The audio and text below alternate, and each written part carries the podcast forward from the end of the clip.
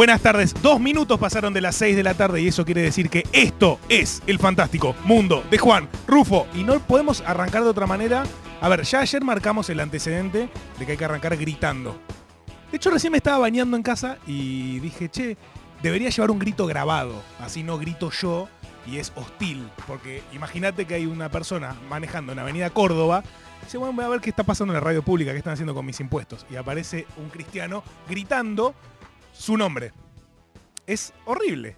Es, solamente repelente. Entonces el tipo va a agarrar y decir, no quiero escuchar esto, quiero escuchar el programa de Guido Casca en 99.9, que debe estar buenísimo, porque Guido es lo más grande que hay. Pero Guido no está en la búsqueda que estamos nosotros. A Guido no le importa la sensibilidad. A Guido no le importa conmoverse. A nosotros sí. En este fantástico mundo, lo más importante de todo es la posibilidad de conmoverse. Es... Abran la puerta. Pasen. Bienvenidos. Esto es el fantástico mundo de Juan Rufo. Hoy estamos con el segundo invitado de este maravilloso ciclo que se ha dado a llamar así, el fantástico mundo de Juan Rufo. ¿Por qué? Porque es un mundo fantástico realmente. Eh, ayer lo dijimos, no por mí, sino por la gente que viene y por esta búsqueda que estamos desarrollando. Conmoverse, sentir, eso que tenemos en el pecho que decimos, uy, qué hermoso. Cuando escuchamos música, por ejemplo, eso que escuchás, ayer Stani, Stanislao López, decía, la primera escucha es la más importante, es la que te dice, pa, entró, atravesó todo tu cuerpo y te dijo, ja, mira, cómo te dejé. Y vos decís, ah, eso mismo. Gracias, Nati. El señor Martín Rulli está acá al lado mío, el Rulixon. ¿Cómo estás? ¿Qué tal? ¿Qué tal? Buenas tardes. Estoy muy bien, contento de estar acá. Qué placer eh, tenerte. El segundo invitado de este ciclo, recordamos brevemente. Mañana va a venir Tita, Qué lindo. El amiga, mundo. amiga.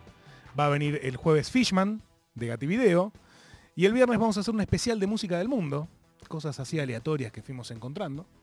Eh, ustedes también del otro lado pueden participar de este programa mandando sus audios al 11 3939 8888. Pueden mandar mensajes de texto, pero me gusta más el audio, me gusta escucharle las voces. Eh, y ayer mandaron audios muy hermosos. Participaron mucho. Ayer hubo muchos audios.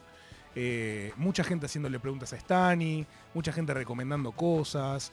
Eh, la verdad estuvo muy lindo. Eh, algunos no llegamos a pasar, los pedimos disculpas, pero en, en la parte final del programa entramos como una vorágine de, De charla, charla y de charla. charla, charla y charla. De hecho, Stani trajo 17 temas Sí. y pasamos 5. Flor, Flor Trevino, que está del otro lado. 6, ponele. No, no, no, o sea, fue un papelón realmente. Eh, hoy vamos a tratar de ordenarnos un poco más. Eh, si hubiera un conductor en este programa, tendría que ser un poquito mejor. Pero realmente ayer la pasé muy bien con Stani. Fue una muy linda charla. Muchas gracias por todos los mensajes que mandaron. Hoy están habilitados a seguir mandando. Y hoy, te lo propongo a vos, Rulixon. eh, ayer no había una consigna Bien. era libertad. Hoy se me ocurrió algo que además es algo que me gustaría charlar con vos, que seguramente lo vamos a ir desarrollando. Eh, quiero que la gente mande cuál fue la última canción o el último disco o el último artista con que se conmovió. Wow. En un sentido amplio, ¿eh? conmoverse no necesariamente es lloro. Conmoverse de, vamos a ampliar el concepto para desarrollarlo, esa cosa que te da acá en el pecho, ¿viste? Como decís, uff, eso, eso, ese mismo feeling, que me lo cuenten. Quiero saber con qué fue. Y lo charlamos y los escuchamos y vemos eh, de qué se trata, a ver si compartimos algo de eso. En el 11 3939 8888. Es muy fácil el teléfono.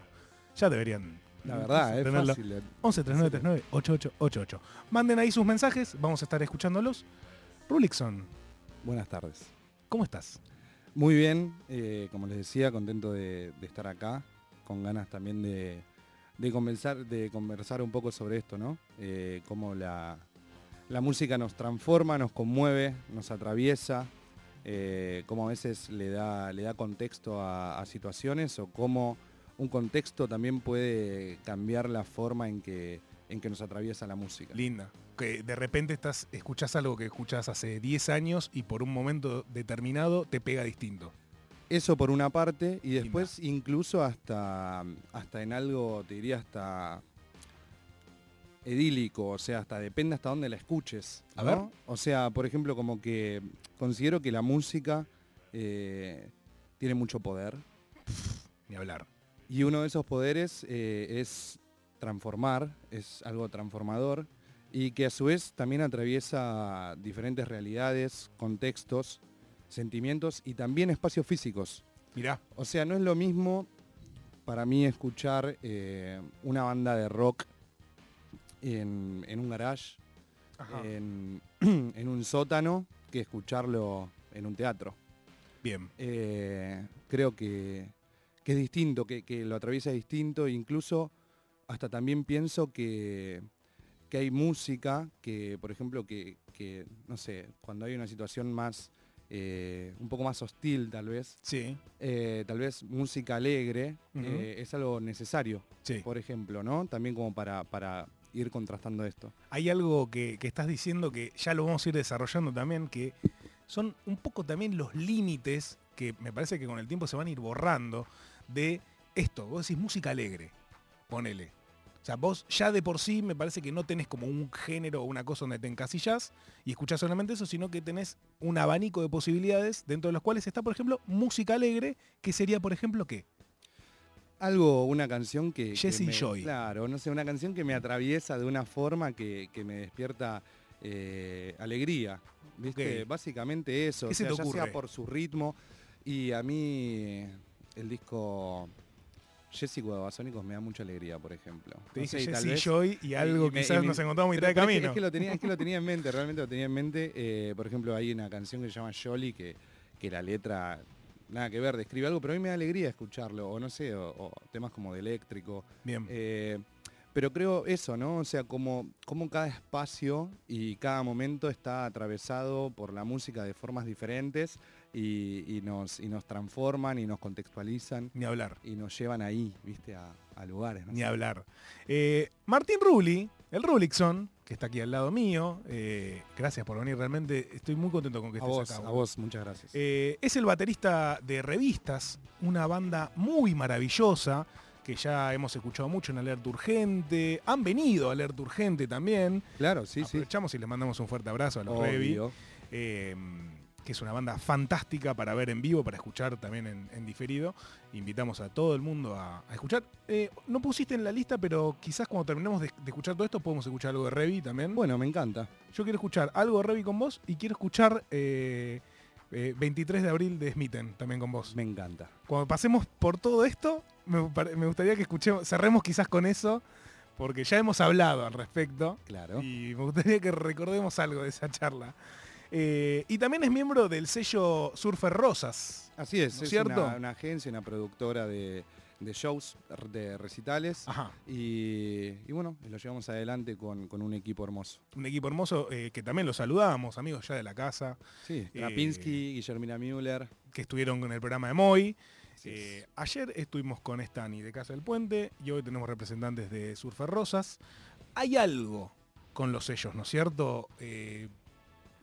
Los sellos o, Vos recién no, no usaste la palabra sellos, usaste la palabra productora. Claro, es como nosotros en verdad lo que hacemos es ir nucleando artistas, eh, hacer contactos con, lugares eh, e, ir, e ir formando situaciones, recitales, festivales. creando fechas. sí, creando fechas, eh, pero que tengan un que tengan un contexto, que tengan algo, o sea, nos gusta pensar que una banda tiene que tocar en tal lugar con tal banda por algo. Hay una búsqueda ahí. Totalmente. Eh, y, cuál es, o sea, el camino ese? Depende de lo que, depende de lo que sea la fecha, o sea, depende de, puede ser tanto de, la, de la vibra, de lo que nos dé cada banda, de cómo vibramos cada banda, porque también hoy en día decir, qué sé yo, estilos, también, no sé. O géneros. sí, o géneros, como, no. quedó medio vetusto eso, Sí, sí, sí. Me gusta más lo que estábamos hablando recién, como algo alegre, algo bailable, algo, algo, viste, como Una fecha oscura es una fecha oscura con bandas que entren en ese concepto. También se puede mezclar y ahí hay que ver, por ejemplo, el orden de Ajá. cómo van tocando las bandas. Y después, bueno, también ir haciendo contactos con lugares para que eh, para tener un abanico de, de posibilidades de, de donde estas bandas puedan tocar e irse desarrollando. O sea, es como una curaduría de eventos presenciales, digamos. Exactamente. Por ahí es. Es por ahí. Es por ahí. ¿Y surge como esto o surge como otra cosa? La verdad es que es algo que empezó Trapinski hace más de 10 años. Yo me sumé a principios de- del año pasado de una manera casi, eh, de una manera natural. Ajá. Directamente una, o sea, nos empezamos hablando eh, primero por, por, por revistas y hicimos algunas fechas juntos y después eh, nos gustó la dinámica con la que fuimos llevando estas fechas y, y- y lo fuimos haciendo, pero él viene haciéndolo hace ya más de 10 años, sobre todo en zona sur, Sí. y creo que lo que pasó después de, después de la pandemia fue como ir mudando de a poco todo eso a Capital. Ahí va. Qué bueno, ¿no? Que, que- que es también con, con todo este envión que tiene como, como una nueva escena musical que se está formando. Entre, entre todas, lo que siento de esta escena tal vez es que está un poco más consolidada que otras, pero, pero bueno, hay varias. Sí. Eh, y bueno, fue como irle dando forma y, y cada vez más forma y, y también nuevos desafíos, ¿viste? Mm. Eh, lo que me parece que es, es lindo de Surfer Rosas es esto que estás diciendo de que atrás hay como una búsqueda, si se quiere, una búsqueda espiritual o una búsqueda conceptual. Si quieren no nos pongamos tan lisérgicos a esta hora, nos quedan todavía un rato largo de programa para ponernos lisérgicos, pero una búsqueda conceptual de hacer una fecha con sentido. Eh, y ahí me parece que necesariamente se desprende, por ejemplo, la Vomit, que es una fiesta que se hace, eh, que yo la verdad que eh, hace mucho que no veo algo así, porque tiene justamente esta búsqueda conceptual, de agarrar y decir, vas a ver una banda, después hay DJs, después hay ferias, eh, hay, es como un lugar de encuentro en donde eh, se, se encuentra la comunidad. Hay mucha gente eh, montada, vestida, disfrazada. Total. Es como un punto, de- es, es como esto, ¿viste? O sea, no es, vas a una fecha. Bueno, eso es como también algo fundamental. O sea, creo que se busca en todo lo que vamos haciendo que cada quien que vaya pueda ser quien, quien realmente quiere ser y que también eh, sea un espacio en donde se pueda relacionar con, con otras personas, que pueda conocer gente, eh, pero por sobre todo sin ningún tipo de, de prejuicio o de, que, o de que pase algo y después eh, el resto, lo de los DJs, las bandas, es como que nos gusta pensarlo como si fuese parte de la experiencia, ¿no? Eh, de la experiencia que se va y se vive. Pero creo que en definitiva lo más importante es lo que dijiste recién, que es eh, un lugar, un punto de, de reunión, de reunión, so- de reunión social, Sí. de, de encontrarse, de estar, de compartir. eh, y también a veces es difícil encontrar un lugar en el, en el mundo que nos acobije, que nos, ¿no? que nos sentamos eh, ¿no? A gusto. a gusto, que, que estemos bien. Y yo De creo jueves que, de local. Claro, y yo creo que, claro, que nunca te sientas visitante. Y yo creo que, que varias cosas de lo que hacemos, ya sea vómito o, o fechas o ciclos o festivales que, que vamos armando, creo que tienen también en parte esa finalidad. De, a- de- de hacer ese espacio. Que además, Totalmente. sobre todo post pandemia, el otro día lo charlamos con Delphi Montagna, que le mandamos un fuerte abrazo también, ayer también la mencionamos, pero ella está escribiendo un libro fantástico eh, que se llama Hacer bandas es gratis, en donde está nucleando justamente, narrando toda esta escena de la que estamos hablando. Eh, durante todas estas dos horas vamos a estar hablando un poco de la escena. ¿Qué es la escena? Ahora igual lo podemos también encontrar. Pero son una serie de bandas, por lo menos yo la veo así, ¿no? Una serie de bandas que tienen cierta vinculación entre sí y que ha llegado a, a tener un público amalgamado de esas distintas bandas. O sea, si vos vas a ver, por ejemplo, no sé, a Zebra, es muy probable que te encuentre en Doom Chica, Total. ¿no? Hay algo de eso, ¿no es cierto? O sea, Es. ¿eso es la escena? La escena es eso y me parece también que, por sobre todas las cosas, la escena creo que es una necesidad. Ahí va. Eh, me parece que post pandemia hubo como un instinto, una necesidad de, de liberación. A eso quería llegar. De liberación y que me parece que, que por eso es que se da, y yo antes hablaba también de, de algo del lugar, del- de- del espacio físico, El espacio físico. de que se empieza a dar en lugares donde eso es posible que se haga. Claro. Eh, no creo que esta escena se haya podido eh, ir germinando en, en teatros, por ejemplo. Tal vez otras escenas sí. Ok. Viste, siento como que al principio era algo, sobre todo más al principio, que era muy dire por inbox. eh, Ahí va. Viste, lugares incluso hasta, medio, hasta medio flojo de papeles, pero porque, Claro. pero porque también hace ese contexto y eso, y creo que por eso también vuelve a traer el, el pogo y esa necesidad de, de, ¿viste? De, de moverse y de dar y de Y sacar. de sacarte algo. Y creo que eso se va dando en lugares como por ejemplo también en Moscú, eh, que, que bueno, que se va dando porque se, porque se puede y porque ese lugar eh, acobija esto, Claro. ¿no? De, de algunas formas.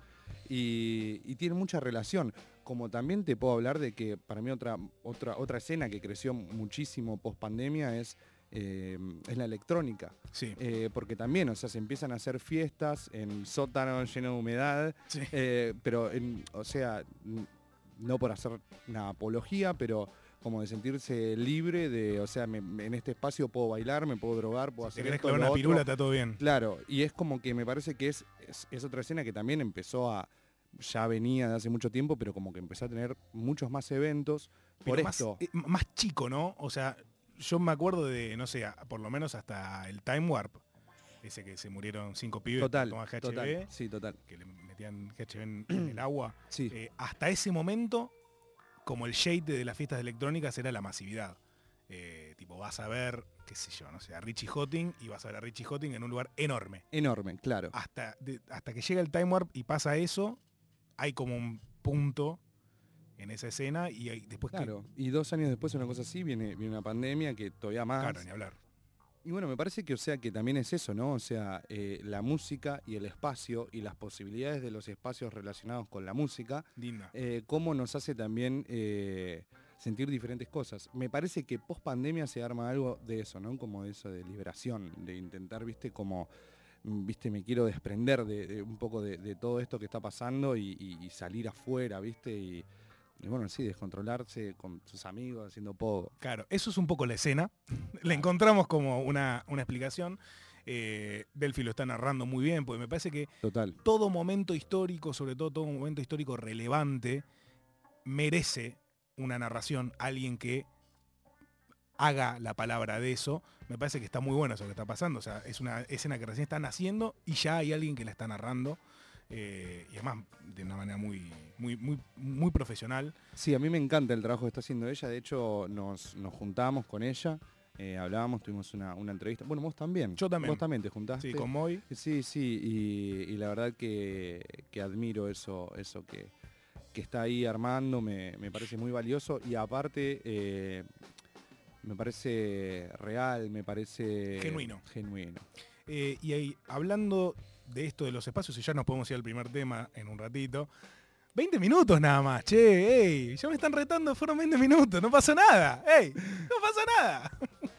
Eh, hablando un poco de esto de los espacios, de eh, encontrar espacios, encontrar personas, encontrar productos musicales y mezclar todo eso para hacer una cosa eh, placentera, donde vos te sientas de local. Eh, ayer lo hablamos un poco con Stani, pero hay que mencionarlo también, el Festival Nuevo Día, Total. que es como la culminación o... No culminación, porque culminación me suena a final. Pero es es el como- principio, es el es el principio. gran principio. Es el gran principio. Lo siento igual, es un festival que, que con Surfer Rosas venimos pensando y, y bueno, y hicimos el trabajo que necesario para poder llevarlo a cabo. Eh, y también nos ayudó muchísimo Leo de Checo de, de Stramer, baterista de Ataque 77, que también está con, con Trapinski, con Guille y conmigo en, en la producción del evento. Y bueno, lo vemos como, sí, lo vemos como algo, como algo con mucha, con mucha ilusión, con también, eh, viste que, no sé, más que un paso para adelante, lo vemos como un paso para arriba, viste. Ahí va. Y, y eso también es, es, Es, car- como- es- es ya otra categoría. Es un desafío también. Y, Bien. y lo estamos pasando bien haciéndolo, entonces creo que eso trae mejores resultados. Claro. Cuando, bueno, ya vamos a hablar de eso cuando entremos en la parte de trabajo, porque si no, después me cagan a pedos. Eh, domingo 16 de abril, Domingo 16 de abril, Vorterix. Teatro Vorterix. Eh, las entradas están en All Access. Vayan. Es la, la verdad un precio bastante compañero para la cantidad de bandas que van a ver. Ya las nombramos ayer, las ligas menores, Mujer Zebra, Buenos Vampiros, Dum Chica, Fin del Mundo, Club Audiovisual y revistas. Así es. Vas a estar en el escenario del Vorterix tocando. Sí, no puedo creerlo. Que, bueno, ya vamos a llegar a eso. Vamos a escuchar el, el primer tema que trajo el Rulixon, eh, que es la octava maravilla de Masacre. ¿Por qué? La octava maravilla de Masacre está en el disco El Mamut, año 2007. Creo que hay dos cosas que, que me atraviesan de, de esta canción puntualmente. Eh, yo en ese momento cuando salió tenía 17 años. 17 años. 17 años tenía. Eras un gurice. Claro. Y, y aparte de que la letra tiene algo, algo como muy, muy descriptivo de que dice como que la octava maravilla es el rock y dice como en una parte como sé que me protege con, con un cañón desde que incendié mi cuarto.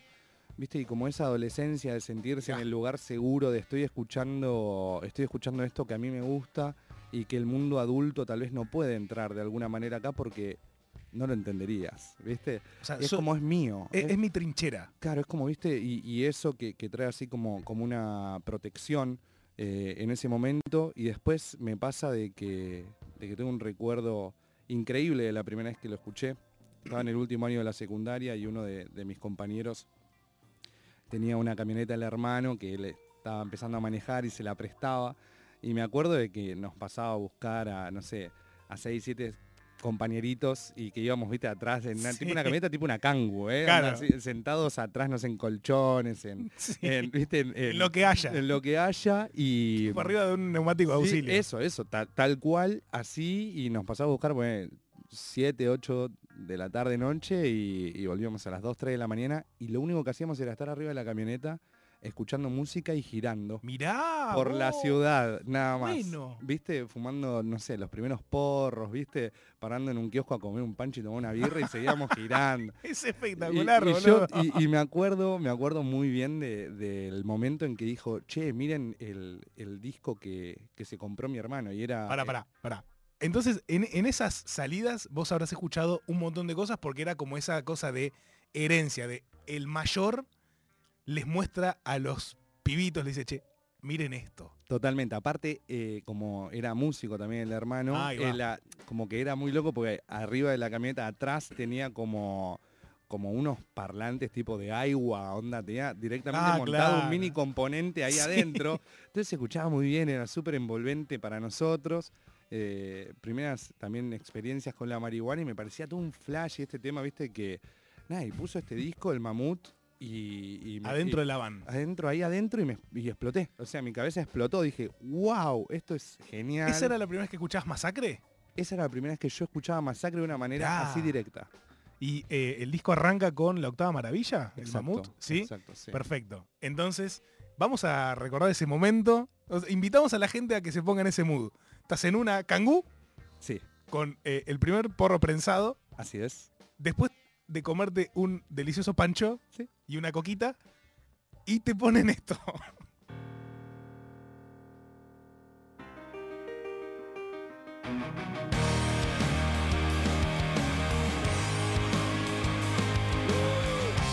Es la octava maravilla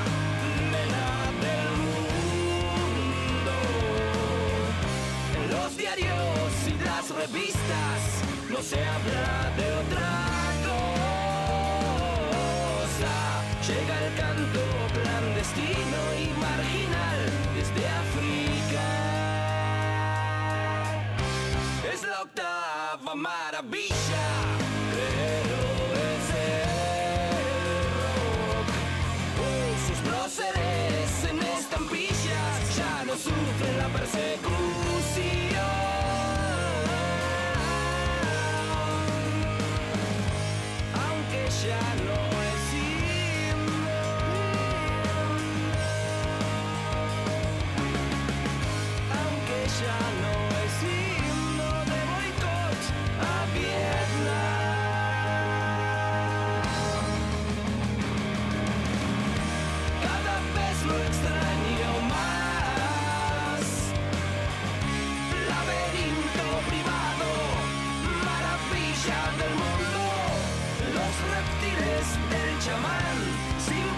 and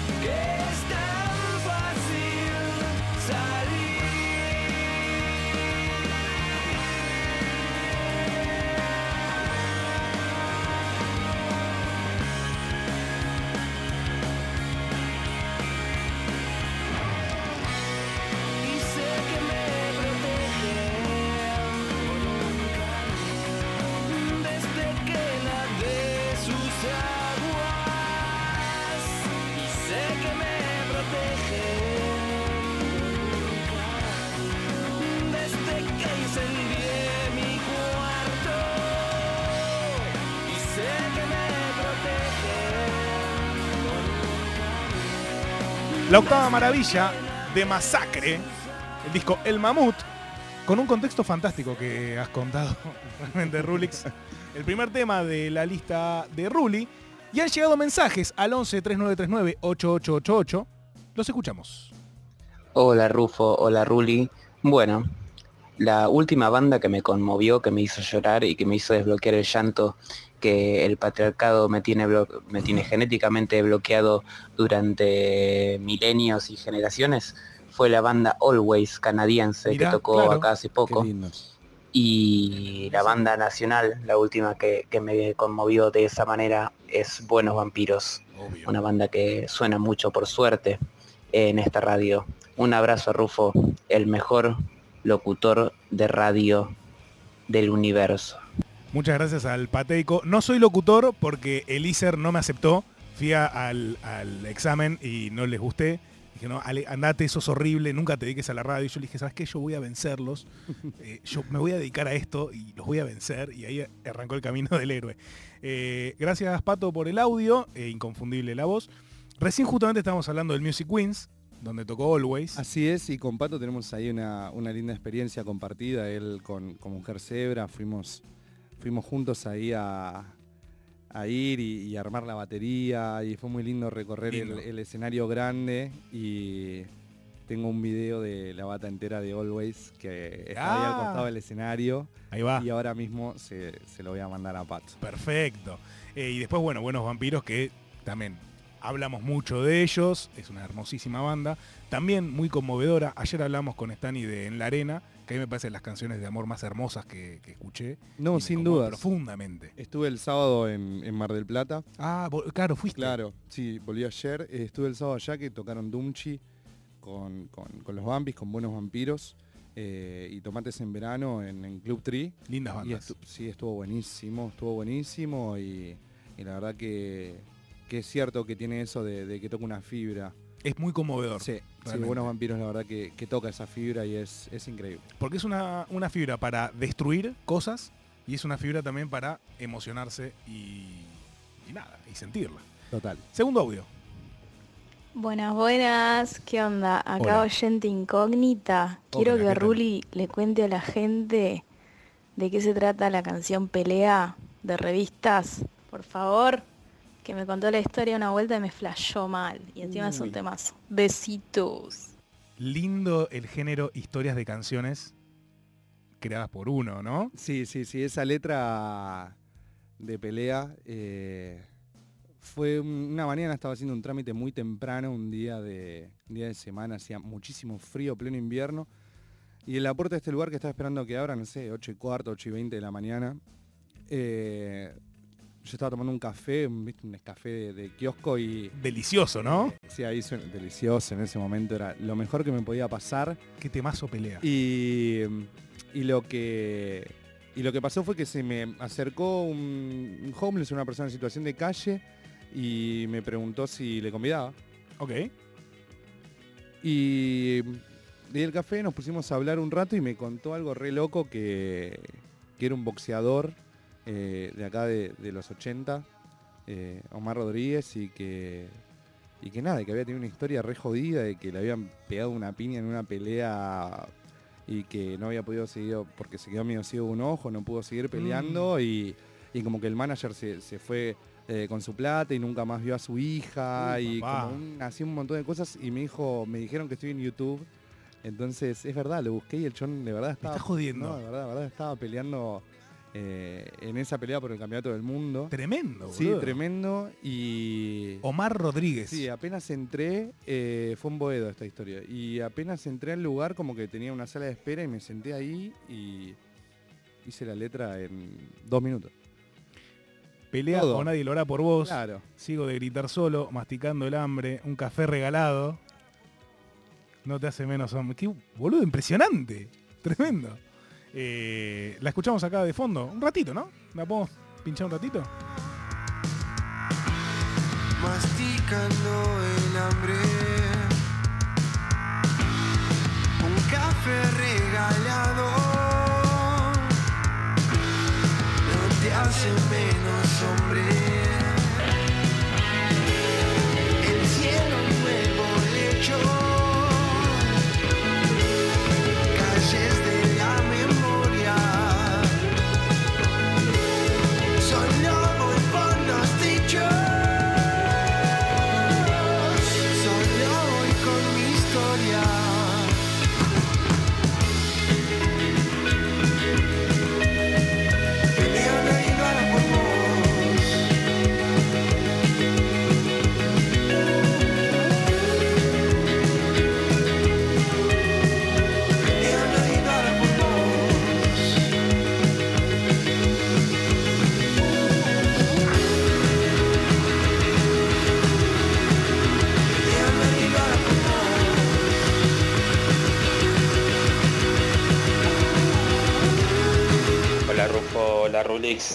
Los quiero felicitar porque es un programón este.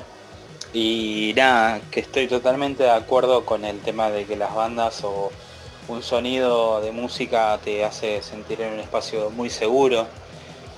Eh, a mí me pasó de que nunca me, nunca me sentí integrado en ningún grupo en mi vida. Siempre fui alguien que estaba muy por fuera, muy solo en la vida.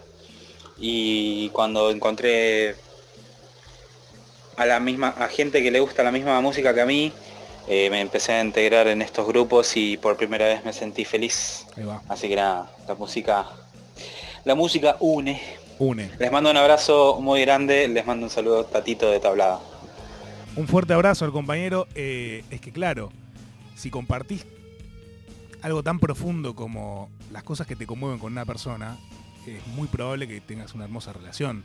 Totalmente. Eh, me, me encantó el audio de recién. Hermosísimo. Eh, sí, hermoso, hermoso. Eh, y sí, para eso, para eso creo que, que- que estamos en la búsqueda de, de hacer espacios, nuevos espacios y, y bueno, lo que decía antes, básicamente. Hermoso. Eh, le preguntamos a Pato si quiere aclarar qué bandas. Me interesa, eh, qué bandas, qué, qué recitales, qué, cu- cuál fue esta amalgama. Si lo quiere mandar al 11 3939 8888. Seguimos recibiendo sus audios. eh, muy, muy linda la participación de la gente en este ciclo. Ayer y hoy me di cuenta de eso. eh, muy, muy genuina, muy hermosa. Hay algo de la música, viste, que, que en medio que nos invita también a opinar, de decir, che, no hay nada más lindo que te pregunten qué música te gusta, cómo empezaste escuchando eso. A mí por lo menos me encanta. Totalmente. Por eso también tiene sentido todo este ciclo. Y hablando de eso, Rulixon Crusoe, Sí. eh, estamos con Martín Rulli, recordamos, baterista de, de revistas, eh, la magnífica banda que escuchamos recién. Eh, nosotros el año pasado con Moy, en un programa que estuvimos solos en Alerta Urgente, hicimos un ejercicio que me pareció fantástico, que fue la cronología musical Bien. todos los recuerdos que nosotros teníamos como nodos que se van poniendo en nuestra vida de cosas que vamos recordando que nos gustan. Bien. Yo creo que hay mucho en esta lista que vos trajiste de, de esos temas, ¿no es cierto? Así es. Eh, ¿Te acordás dónde empieza? O sea, ¿qué es lo primero que recordás que te, que te conmocionó, que te gustó? Ese primer nodo, ¿te acordás cuál es? Sí, me acuerdo, tengo muchos recuerdos de, de ese principio eh, en el auto de mi viejo. Ah, ok. viajando, viajando. Me acuerdo que, que él escuchaba, estaba escuchando clics modernos y a mí de, de alguna manera siempre le pedía que ponga el tema número 7. El número 7 de, de- de ese disco es Los Dinosaurios. Yo no sabía ni, Me ni la estás historia, jodiendo. no, no sabía, no sabía nada, pero sentía que eso como que me conmovía, me llevaba, me llevaba a un lugar. ¿Había algo en Eh, la melodía? ¿En dónde? Había algo Es- así en la melodía, eso como que tenía como una melancolía, como que me daba algo, como que yo estaba aprendiendo lo que era un sentimiento mezclado con la música. Yo estoy hablando que ahí debería tener 4 o 5 años, no mucho más. Muy pibe. Muy niño, muy niño y como que algo me movía, viste, adentro. Por Sí. adentro me, me movía algo. Me acuerdo de eso, también después tengo, tengo otro, otro momento, también más o menos por esa edad, él, mi viejo nos llevaba los, los domingos a comprar discos. Mirá. Eh, sí, o sea, tu viejo y- es eh, un gran conocedor también de la Le, cuestión. le gustaba mucho, pero nunca tocó ningún instrumento ni, ni nada de eso. Eh, y me acuerdo que, que me estaba mostrando unos discos para comprarme y yo le dije, no, yo quiero ese que dice, que dice Antonio Hijo de Puta, que me había quedado, ¿viste? Y es Chaco de los Siria Culiaquian de Valderramas. ah, mirá. Claro, en la Barajame la Bañera, que era como un tema que sonaba en esa época, año 94, 95, y mi viejo me lo compró. Y yo después estaba tipo escuchando temas corte remisero, sí. que es un tema re potente, re power o, o shower house, sin entender lo que decían ni lo que pasaba, pero pero, estás pasando bien. pero ya estaba pasando bien, me gustaba, había algo, algo de, de ahí que, que me gustaba mucho. Eh, después, bueno, o sea, después me acuerdo de, de haber empezado a escuchar con, como con mis amigos más, más del barrio y eso, no sé, Los Redondos. Vos sos y- de Avellaneda. Yo soy de Avellaneda, sí Ahí va. y, y escuchar Los Redondos y ahí creo que más a los 7, 8 años, hasta que llegó a mis manos eh, en el año 99, me parece, o 98, Americana de The Offspring. ¿Cómo Eh, llega? Llega porque mi hermana eh, salía con, como, con un novio, mi hermana es más, más grande que yo, y salía como con un novio y, y cuando sabía que se iba a ver en el shopping, así, yo le decía, no me puedes traer un CD, yo le pedía un, un disco de tal cosa, un disco de tal otra. Ok. Y creo que a ella también le convenía porque era como medio, viste, bueno, y de paso le traigo este y quedó bien, viste, como, Bien. viste, como un regalito. Y, y yo lo vi en, eso yo lo vi en MTV. Vi, Ok. vi Pretty Fly for a White Guy. Eh, viste ese, ese tema el, eh, que, que es como del video como un flaco que va arriba de un auto y el auto salta, no Sí. sé. Y me parecía re divertido lo que pasaba ahí y, y le pedí eso. Después vi en vivo a los Peppers en el 2001, que me llevó el, eh, un, un cuñado que tenía en ese momento, lo vi en River con, con Fruciante y presentando By the Way. Bien. Y me mató, ahí dije, yo quiero tener bandas, quiero, quiero. Ahí pero- hay algo, o sea, ahí vos decís que empieza el yo quiero estar arriba de un escenario también, Eh, o ya venía de antes. Yo creo que venía de antes, más o menos, o sea, como que la, es, es- es- es- la historia tiene como, como sus partes. Cuando yo tenía cinco años, eh, a mí como que vienen a mí, a mi familia y nos comunican básicamente que, que mi viejo tiene una enfermedad terminal y que no le iba a contar. Y creo que ahí empieza a, a pasarme a mí cosas con, con la música. Hasta los nueve años que veo una batería por primera vez en mi vida en vivo en el colegio donde iba, en, tipo, hasta los 14 que me echaron, fui, fui un colegio religioso, y vi en una misa, eh, ¿En una misa batería? claro, porque era como la misa del año, que se hacía como la más grande, No, y invitaban un, baterista que era tipo de otro colegio, ¿Qué iglesia es? Sí, Porque no, en la- no, En no, las no. mías era solo guitarra. pero esta era muy grande, no, no era el María Auxiliadora de Avellaneda, un colegio allá de Avellaneda. Pero Y- tiene un concepto extraño loco. de la religión. Pero ¿sabes qué pasó? Algo rarísimo que fue que yo vi la batería y, y no, y me quedé, me quedé, me quedé mirando eso. Mi maestra de ese año se dio cuenta y me dejó estar al lado de la batería todo el tiempo. Mirá. Y mi viejo lo detectó esto, cuando yo Ah, ya tenía bueno. nueve años. Y a las semanas eh, estaba tomando clases de, de baterías con este, con este baterista porque ese chico salía con una amiga de mi hermana y, Ahí va. y empecé a tomar clases. O sea, fue como que conectaste instantáneamente tu, tu viejo y Yo tu creo que la, como la- que dijeron, che, acá y- hay y- algo. Sí, y, como, y mi viejo también vio eso. Y después creo que la conexión real termina de ser cuando en abril del 2000, yo ya con 10 años, eh, mi viejo viene un día y me dice, che, hoy vamos a comprar la batería. ¿Qué? Yo no lo podía creer. o sea, ¿Cómo fue ese momento? O y sea, yo me, me desperté y me dijo eso. Me desperté antes de llevarme al colegio y me dijo, hoy vamos a ir a comprar tu batería. ¿y vos qué le dijiste? Me siento de los mi- yo- Yo, estaba con mis compañeritos hablando de, ¿y qué color? ¿Azul? ¿Qué color quiero la batería? Y, ¿Qué color quiero? ¿Qué Sí. color la que.? Y sabes que, que lo que pasó encima fue que ese día no pudo porque vino muy tarde de laburar. eh, Mano. sí, sí, sí, pero yo creo que, que fue muy lindo de su parte porque en el medio de estos años, entre los cinco que, que tengo, digamos que en mi familia está esta noticia, hasta este momento, momento de mierda, atravesar una Sí, enfermedad, obvio. internaciones, operaciones, sos muy chico, no sabes qué carajo está pasando. Y mm, ese, en abril, el otro día sí fuimos a comprar la batería, al, al otro día sí. Contame cómo fue todo eso. Ay, no, fue hermoso. Eh, nos íbamos a armarla también cuando llegamos a mi casa. Yo, ahí- no, antes, quiero, antes, quiero. Llegás al local, ahí No, de yo- la mano, y, la, y, y ves ahí baterías. Claro, y el tipo más o menos con lo que quería gastar mi viejo, calculo yo, más, más con más o menos lo que me gustaba a mí y, y me acompañó mi profe de batería a comprarla con él, con Ah, fue, mi papá. boludo, fue como toda una cosa de un rito de iniciación. Sí, sí, sí, fue, fue increíble. Y al me acuerdo de, de- de- de ir al, de antes de ir al colegio, levantarme 15, 20 minutos antes para ir y tocar un poco la batería bien bajito. Tus viejos chochos. Pero no porque tocaba muy bajito, Ah, porque encima tenía como en otro lugar, como, como en un quincho en mi casa, y, y tocaba bien bajito, pero solo por estar cerca. Eh, a mí me sigue pasando hasta hoy que si me compro un platillo nuevo, duermo con el platillo. Tipo, No. así, sí, boludo. Sí. chabón, yo- Hermoso. eh, es, es- es total, el amor es total. Y, y bueno, yo creo que más me unió todavía porque en- eso fue en abril, en abril eh, la, la compra de la bata, y en julio de ese mismo año, o sea, a los tres meses más o menos, mi viejo fallece. Y yo desde ahí Ya. empiezo a tocar la batería 5 o 6 horas por día, como que me abracé a esto y para mí fue como un regalo tremendo del tipo, viste, como, Claro. loco, agarrate acá, porque... Pero con algo que vos ya habías sentido Sí, antes. Y él lo detectó. Él lo detecta y te deja esto, te dice, che, es por acá. Vos mandate, mandate acá. Yo eso lo sentí siempre y fue como, después mucho tiempo, mi manera de sentirme cerca, ¿no? Claro. Eh, ¿Viste? Porque fue algo como muy, muy importante para mí en, eh, en ese momento. Y Claro. bueno, y desde ahí no, no, nunca más paré. Nunca más parte. Y No. es, es como recordarlo constantemente con eso. Totalmente. Es muy hermoso eso que está diciendo.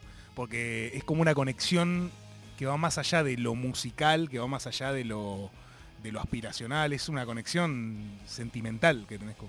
Y sí, a mí aparte ni hablar de, de- de lo que eso a mí después me regaló, o sea, estar cerca de, de la música, o sea, si bien no pude tener padre hasta, hasta, mucha, hasta mucha edad, eh, sí la experiencia que, que me pudo dejar, porque después es ir a tocar un montón de lugares, grabar, conocer gente, eh, estar hoy acá, o sea, es como que todo salió de ahí, en verdad, ¿viste? Claro. De ese momento en que... Es un punto de inflexión. Claro, en que el tipo dice, che, esto a este nene me parece que le gusta, es por acá. Es ¿viste? hermoso, boludo, eso. Sí, Si el tipo la ve y te... Sí. Hermoso. Eh, ¿Crees que escuchemos eh, unos temitas? Dale. Tenemos Estrellas de Ataque Bien. en vivo. Sí. eh, ¿Y crees que le peguemos uno más? Podemos ir con No, Expulsados. primero tenemos Abrazo de Eterna Inocencia, ¿puede ser? Ah, tenemos Abrazo, me comí el segundo, perdón. Tenemos Abrazo de Eterna Inocencia y Ataque. Así es. Eh, ¿Por qué? Contame de ambos. Eterna, eh, primero fue una banda súper importante para, para mí, eh, en, en mi adolescencia, eh, y aparte tiene una letra que, que nada, es fuertísima. eh, básicamente habla de, de, una, de una abuela cuando abraza a su nieto, pero a su hijo se lo habían, lo habían secuestrado en época de dictadura y nunca más eh, había visto a su hijo Mm. y encuentra a su nieto eh, tiempo después. Y, y bueno, la letra es, es hermosa, o sea, se da cuenta que de repente su nieto abraza igual que su padre y que le hace sentir el fin de las soledades, que la habitaban hace un tiempo y que creía eterna. Entonces la letra dice, y ahora abrazo, destrozó al tiempo entre mis manos, en mi ocaso renace la ilusión. ¿Viste? Y dice que abrazaba igual que el padre. Entonces como que eso a mí me marcó mucho y creo que musicalmente eh, me marcó también a después ir y estudiar un poco, un poco qué había pasado en esa época. Ajá. Porque cuando salió este disco, en el año 2006, 16 años, y creo que te está formando, y, Sí. yo, y yo me metí a ver qué había pasado en esa época, viste, Eh, de dictadura y, y te eso. una bocha. Y me flasheó una noche y, y como que como que empaticé desde otro lugar ya. O sea, a mí ya me transformó de entender la historia desde otro lugar, desde, Claro. desde qué se debe haber sentido en algún punto. No lo sé, porque más que yo no lo viví, pero, pero eso como que me dio otra idea y, y me despertó eso que, que en su momento fue, wow, esto es increíble. O sea, es como conocer un poco de la historia argentina a través de la música, que es también es muy interesante para plantearse y para ir investigando. Total, total. Y, y- y también me parece como que justamente Terra Inocencia hace como esta música medio potente, medio hardcore punk, porque quiere decir, o sea, porque siento que muchas veces la, la letra tiene relación con, con la música, como que la música le da un contexto a una letra. Eh, y entonces como que esto es algo que necesita hacer ruido, quiere ser Claro. Eh, Viste, esto no, no, no puede ser un... no puede ser tocado en el Colón. porque puede ser una bachata es. tampoco, No, no, claro. esto es en otro lado, ¿viste? Claro. Esto es claro. así, vertiginoso. ¿Y Ataque? Ataque porque esa canción siempre me llamó la atención. Eh, yo elegí la versión del disco Trapos, fue el primer disco que, que escuché de Ataque. Con mi mejor amigo, hermano de, de toda la vida, la primera conversación que tuvimos fue por Ataque 77, entonces va. como que algo ya nos unió. Eh, ese mismo fin de semana estábamos yendo, tomándonos algún tren a ir a ver alguna banda juntos. Hermoso. Eh, sí, hermoso, hermoso en la adolescencia. Y este tema es de Leo Maslía, es un compositor medio comediante uruguayo. Y, y siempre me, me- me llama la atención como, como esa estética que tiene el tema, que es como medio, eh, no sé, medio, sí, es como medio reggae, algo así. Después Ok. va, va, viste, como medio de Clash, medio roots, y después va como subiendo un punk, pero me encanta que la letra eh, habla sobre cinco hermanos que querían conocer las estrellas y cuál fue el camino que fue tomando cada uno para conocerlas. Linda. Sí, Perfecto. Sí, sí.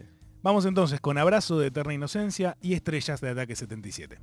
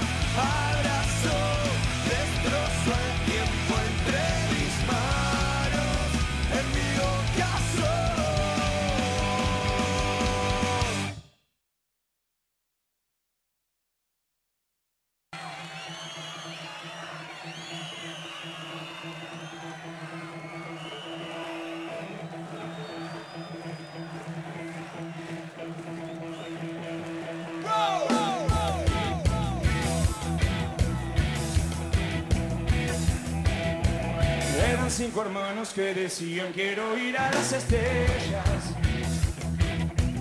Y los padres les decían que tal vez ellos irían siempre que primero terminaran los deberes de la escuela. El primero no quería nada de eso, solo las estrellas. Y las vio bien grandes cuando el padre atienda en el detalle, lo agarró a patadas y lo echó derecho viejo para la calle. El segundo se fue para Hollywood a trabajar de mozo. En un bar donde comían siempre muchas de las grandes estrellas de cine como Linda Bell y como Charles Bronson. Eso. El tercero se hizo comisario y le pusieron una estrella. Reluciente en la solapa de su clásica chaqueta y con el tiempo se olvidó de las estrellas y de los planetas. Cuarto de los hermanos estudió para ser arquitecto.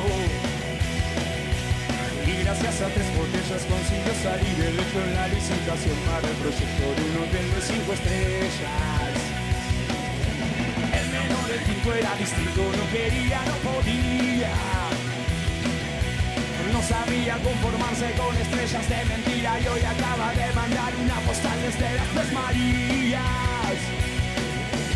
Y eran cinco hermanos que decían quiero ir a las estrellas. Seguimos avanzando en la playlist que trajo Ruli para este fantástico mundo de Juan Rufo. Eh, pueden mandarnos sus audios al 11 3939 8888 y van a sonar al aire como este. Abrazo. Grande. Hola Rufo, hola Ruli, acá Fran. Pensando un poco en esto de lo último que me flasheó a nivel música, me acuerdo del año pasado haber ido a ver a Traiciones, creo que fue en agosto, la primera vez que los veía, y que me explotó la cabeza por la perfo que tienen arriba del escenario. Mirá. Se los ve muy genuinos y muy convencidos de lo que están haciendo y contagian muchísimo. Y me parece que eso es algo que caracteriza mucho también la escena de la que estaban hablando y de la que nos convoca, que es que se ven bandas con propuestas muy claras, que la ejecutan que lo llevan al máximo, llevan al máximo el personaje de lo que están haciendo y me parece que eso contagia muchísimo. Bien. Así que bueno, nada, saludos para ambos, muy lindo el programa. Un abrazo. No había traiciones. Bandón. Eh, A ver. quien hablaba es Fran Loria de, de la Real Academia. ¡Ey! Le mandamos un fuerte abrazo. Qué Tremendo. bandón también. Bandón. Ahora vamos a tocar eh, con la Real y con la Fin del Mundo, con, con revistas el, el 3 de febrero en Camping. Linda fecha. Sí, los tickets están a la venta y va a estar buenísima. Sí. Eh, nos vemos allá todos, porque compren sus tickets, vayan, porque es un remil fechón, boludo. Sí. Revi, Real Academia y Fin del Mundo. Así es. Fantástico. Eh, también la Real Academia, remil bandón. Y ya que estamos en este universo de bandas, podemos hablar un poquito de revistas, ¿no es cierto? Bueno, dale. Eh, contame cómo nace. eh, antes tienen como un background con ragazzas. Revistas nace es nuestra necesidad de decir algo, ¿viste? Es como nuestra como que nosotros tuvimos eh, yo toqué en ragazas mucho tiempo, aparte en otras bandas, es como un rejunte de, de- de bandas también de, de Avellaneda, de la Sinfonía Universal. Eh, ragazzas. Eh, no, no, revistas, O revi. revistas, claro, sí, sí. Eh, Sofía, Sofi Monastera tocaba en, en Versus Meteoro, la banda Sí. de, de unos amigos también, que antes fueron temporada de Tormenta.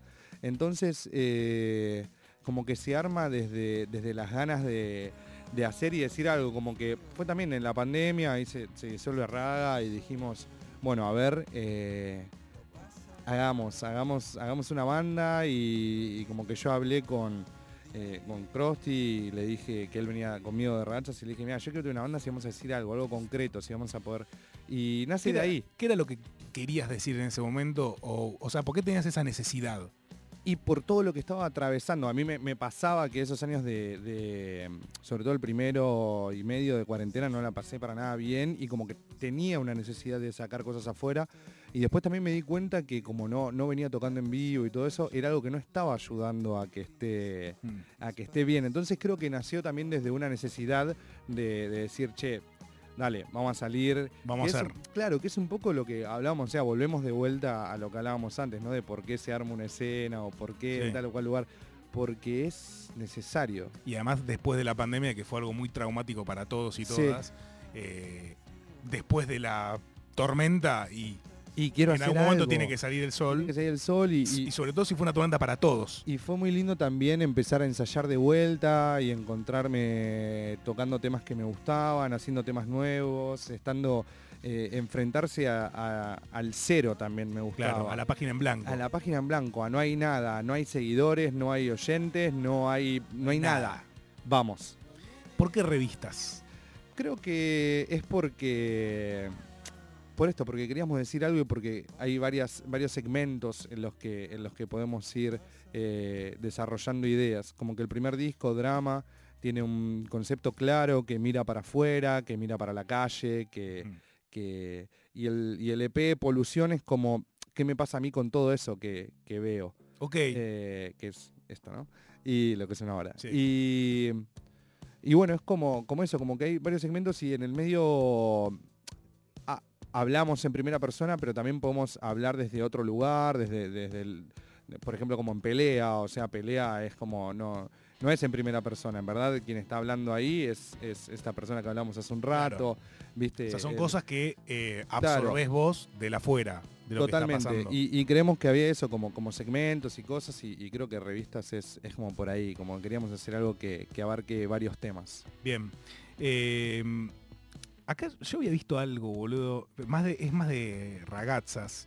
eh, que abrieron un show de dos minutos en 2009. Uy, boludo.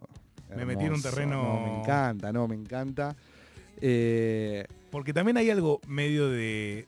O sea, yo lo leí y, y era como marcar la diferencia entre esa banda en ese contexto histórico, en ese momento rodeado de otras Sí. bandas y revistas en otro momento histórico. Pero vos acá hablaste de eh, limpiar escupitajos de la batería sí. eh, y Krusty eh, que le decían bajate del escenario gordo romántico. La historia O sea, más eh, o menos... Vos me, lo- eh, vos me decís eso y yo digo, ah, el nivel de hostilidad es total. Tocamos dos veces con dos minutos, una vez en el año 2007 y otra vez en el año 2009.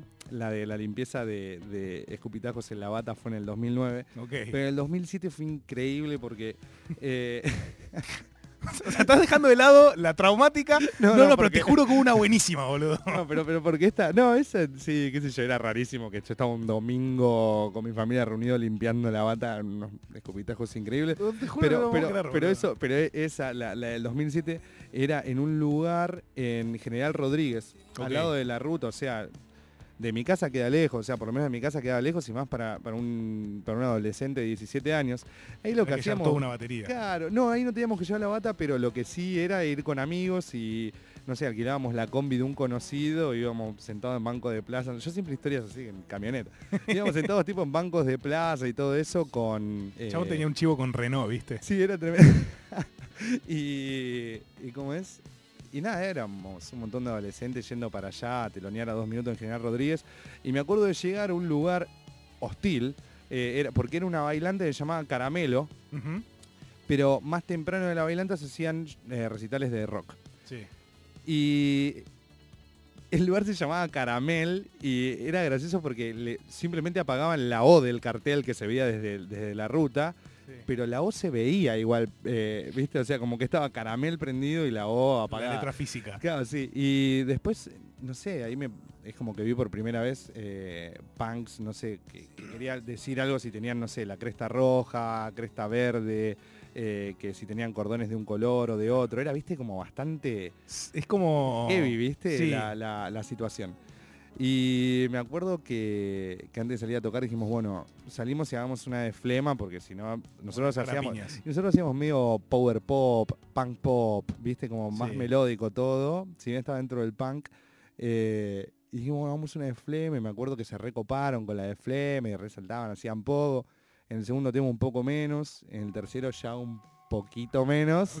Y ya después, eh, en el cuarto tema fue como que lo terminamos y ya situación de no aplauso y se escucha que uno le grita al cantante, bajate, gordo romántico. y fue como, no. Es, es un espanto esto que me estás diciendo. O sea, yo. Y bueno, pero toda esa experiencia también. Sí, obvio, digo, pero nada, como contrastar también esas dos cosas. Digamos, hoy, eh, no sé, la última vez que yo los vi eh, fue en Moscú, que hicieron un show hermoso, muy cósmico.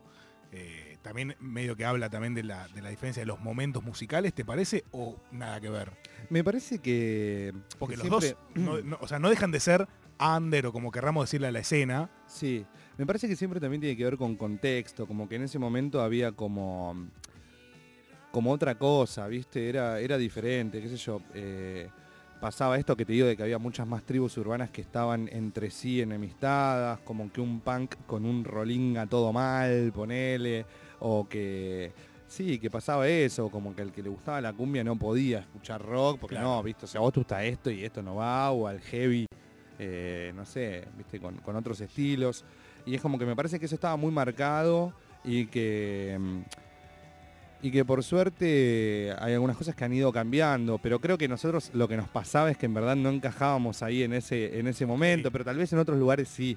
Claro. ¿Viste? Creo que hoy hay más respeto, hoy hay más. O sea, es súper conocida la historia de cuando vino a tocar acá Nirvana, de que a Sí, la banda obvio. telonera es reconocida y, Sí.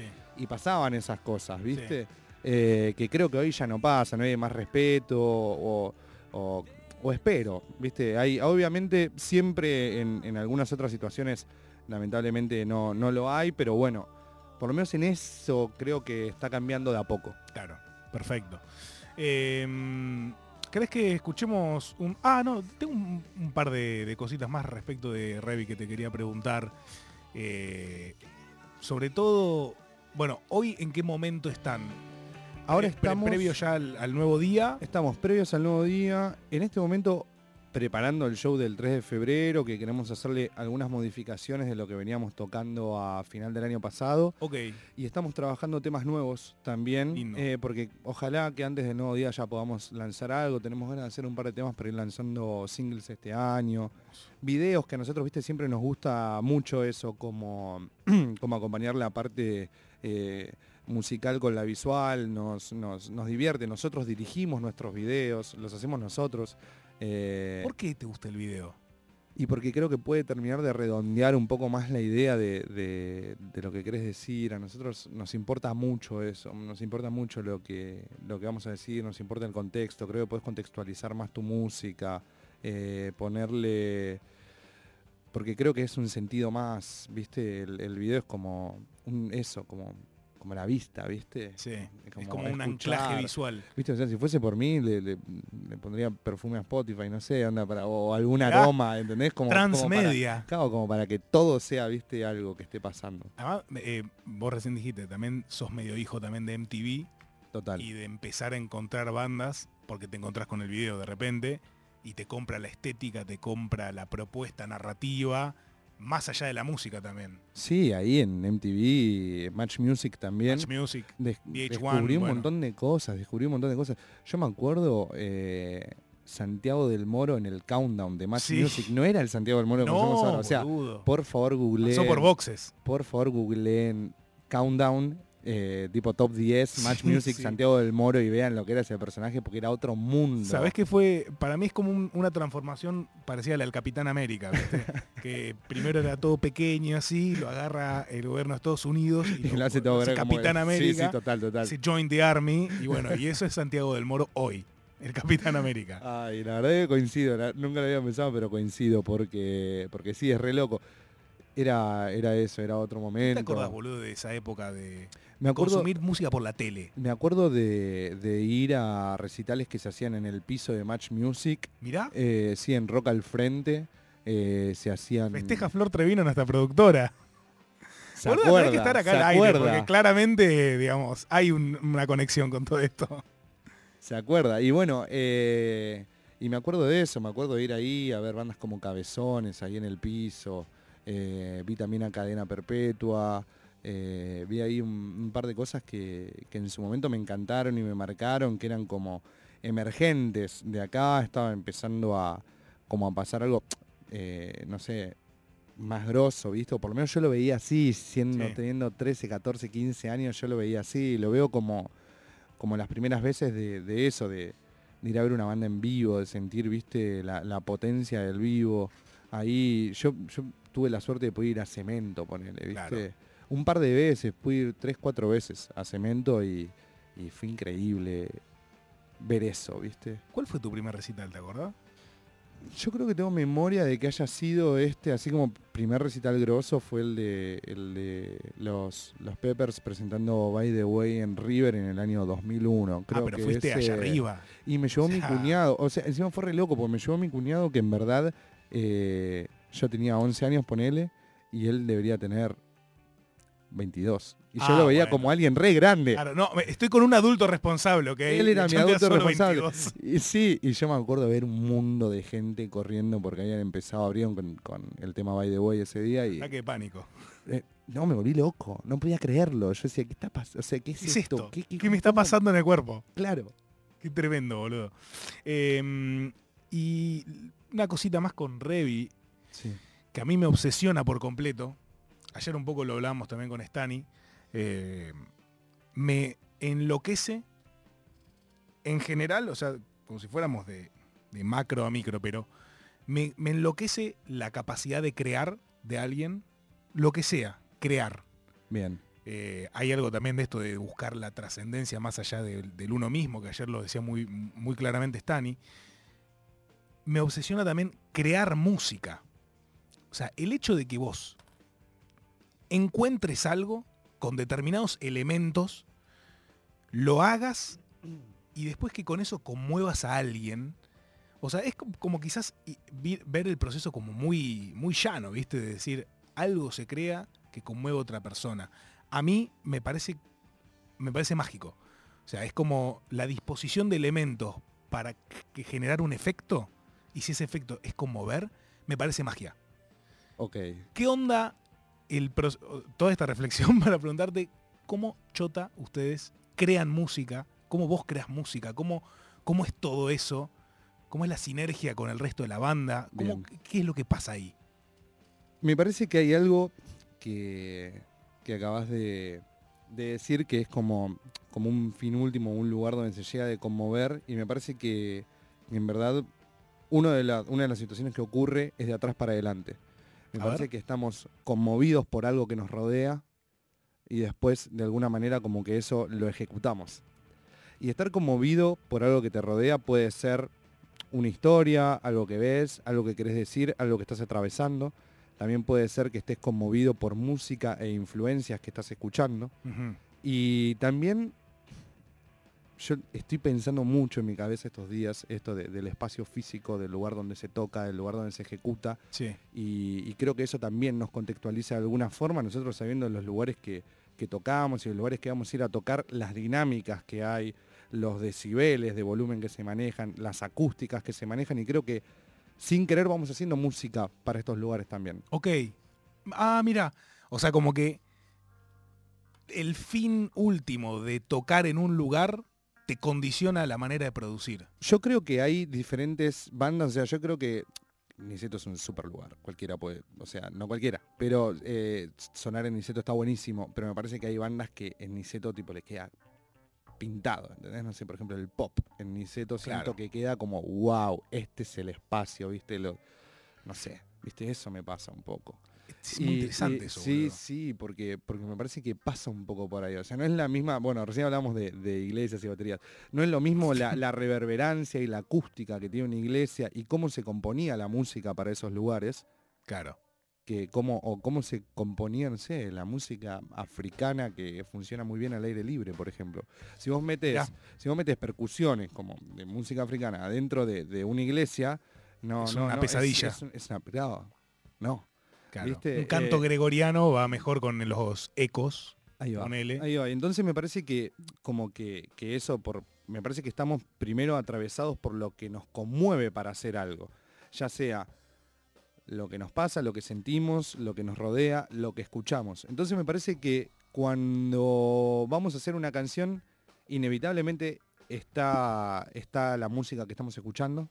La música que estamos escuchando está. O sea, yo estoy escuchando a tal baterista porque me está volviendo loco. Entonces digo, yo quiero hacer una base de bata que sea así. Bien. Y tal vez el guitarrista está escuchando un guitarrista que le encanta o un arreglo de sintes que le gusta y lo puede llevar a la viola y, y dice, y esto es re esto y me re gusta y lo, qui- y lo quiero llevar por acá. Y, y bueno, es eso, ¿no? Es como que eso creo que termina, cuando es real, cuando, cuando es... eh, cuando es desde adentro, cuando, cuando te con- lográs conectar con la idea madre, con, con- con lo que te está pasando y, y se junta en el grupo, sale algo lindo, me parece. Y en nuestro caso también muchas veces es de componer en, un- en momentos de mutear cosas que tal vez no están dejando que eso ocurra. Si en una parte de un tema no tiene que haber una guitarra y el guitarrista tiene que bailar, va a ocurrir porque Que tal vez está pasando algo ahí que no, no es para eso, ¿viste? Claro. Eh, entonces, sí, la manera de componer es desde ahí, es eh, también mucho de sala de ensayo, muchísimo. Bailan muy bien igual los Revi. Mira, Bailan- mira, nunca lo había visto. Bailan lindo cuando hay momentos instrumentales, se tienen un movimiento interesante. Mira. Es que creo que creo que también es necesario para, para ejecutarlo, porque hay tanto de eso en la música que hacemos que, que creo que es necesario tenerlo. Yo tengo que tocar bailando, porque si no toco la batería bailando me, me re cuesta tocar lo que toco. Claro. ¿Viste? Eh, Sí.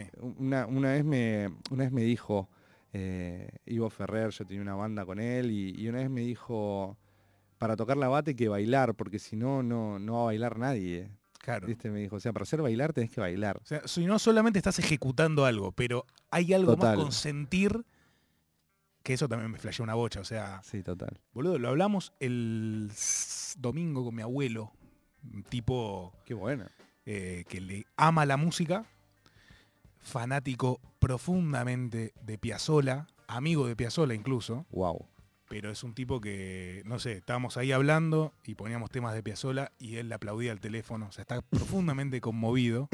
Y hablamos de esto también, de cuando los músicos ejecutan, y lo veamos con Astor, Sí. que no estás haciendo, no estás tocando una canción. Está pasando algo más ahí. Y ese algo más un poco tiene que ver con esta cosa de, de la, de la performance genuina de... Y si estás tocando la batería, estás bailando. Claro, y también tiene que ver con lo que te está pasando en el momento, con, con, con todo, con, bueno, como hablábamos, con el lugar. O sea, el lugar, con juro- la gente que está ahí y la- lo que te devuelve. Sí, yo el lugar, eh, eh, yo cada vez le doy más importancia a eso, como que cada vez me parece más, algo más... No lo había pensado todo eso, boludo. Que no es, no es nada menor. Y no, es... es Es el encuentro. hay, hay edificios que, que dicen que hablan, o sea, hay, hay pirámides en las que un chasquido reproduce sonidos eh, eh, cuando estás adentro loquísimos, o sea, Qué como si fuese locura. un clap y resuena en otro lugar más, o sea, hay un mon- el espacio es muy importante. Sí. ¿Querés que escuchemos eh, unos temitas? Eh, Dale. eh, expulsados. Está bueno el de expulsados para escucharlo así. Le podemos pegar también el de Fan People, ¿no? Sí, sí, sí, me Porque encanta. después si no me retan de que no pasamos tanta música. Eh, bueno, eh, expulsados. Expulsados, esto es del disco Cuartos para Espectros del año 2004. Acá nos vamos a meter un poco en unas canciones de amor. Lindo género, Sí, lindo sí, género. sí, sí. Qué cosa más linda que sentir amor con, con la música también. Claro, y, y esta canción de Expulsados para mí lo que tiene de especial es eh, el poder de, de descripción que tiene. Es como una persona que descubre una infidelidad, pero, en, en- pero el momento en el que le cae la ficha en milésima de segundos. Atravesado por los sentidos. Por oler, por mirar, por escuchar, y se le rompe el corazón en el momento. ¿Viste? Ok. Después de dar un abrazo, huele, mira, escucha y se da cuenta que ahí otra persona soñó en, en En la almohada, almohada. quien durmió en tu cama, dice. Mirá, Y tremendo. bueno, es como, como eso, ¿no? Que, que un cuchillo al alma. Eh, y bueno, pero me encanta cómo eso, el poder de descripción que tiene. Y si pudiera, de Fan People, Si pudiera también, ahí nos metemos en, en amores, eh, si pudieras de- del disco El arte del romance del 99, eh, es la historia de... Se llama Si pudiera desde Ushuaia. Es la historia de Simón Radowitzki, un, un líder, un, un activista, más que un líder, un activista anarco de acá, sí, eh, que bueno, la historia es conocida, que, que que él le pone una bomba al carruaje de, de Ramón Falcón, creo que ministro, secretario de seguridad, algo así, de, de acá, y, y bueno, la letra es como que dice eso, ¿no? Como si pudiera encontrarte otra vez en el lugar de siempre, a la hora de siempre, ¿viste? Como que ya tenía algo ahí pautado, pero como que no quería ser partícipe a, su novia de lo que él estaba haciendo. Y después en un momento le escribe una carta desde Ushuaia en la que dice, sabes amor, a veces no todo es eterno como mi amor por ti. Eh, tenía un pacto y te mentí, ¿viste? no quería involucrarte ni llevarte donde tú no debías ir, ahora estoy tras las rejas y ellas me separan de ti, ¿viste? Como diciéndole, no es que no quise ir, no es que no nos encontramos, es que no pude. No pude. Vamos entonces con quién soñó en tu almohada de Expulsados y si pudiera de Fan People.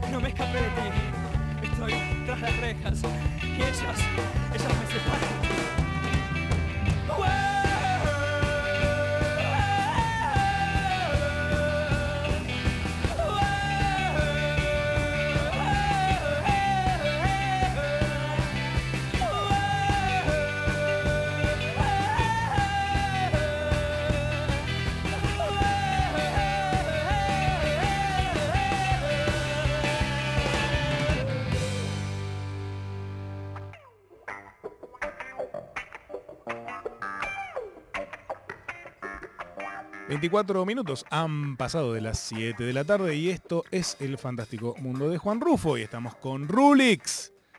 Rulixon cruzó. Eh, pueden mandarnos sus mensajes al 11 3939 8888. Ahí nos dicen, eh, habíamos avanzado con esto, con qué fue lo último que les conmovió. Pues en términos amplios, que les hizo sentir algo, así decir, qué hermoso esto que, está pasando.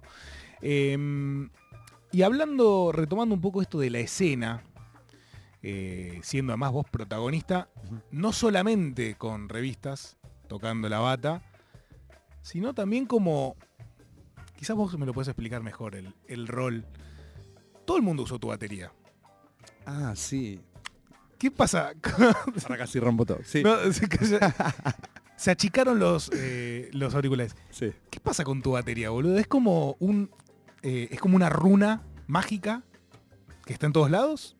Es muy loco eh, lo, que, lo que pasó y empezó a pasar ahí, eh, junto con, con Estanislao López y con Ignacio Castillo, dos productores Sí. y, y- y personas que graban a bandas, mezclan. Eh, pasó que empezamos a usar mi bata para diferentes grabaciones, porque tal vez yo me copaba bancándola o conseguíamos un flete barato que la llevara y- y la prestaba los días de grabaciones y es una muy buena bata. Es una batería de, de los 70, una Ludwig de acrílico, celeste Azul. transpa- azul transparente, viste, Azul bien potente, wow. Y es como de ahí, de esa época, y fue muy loco también como yo me encuentro con esa batería, viste.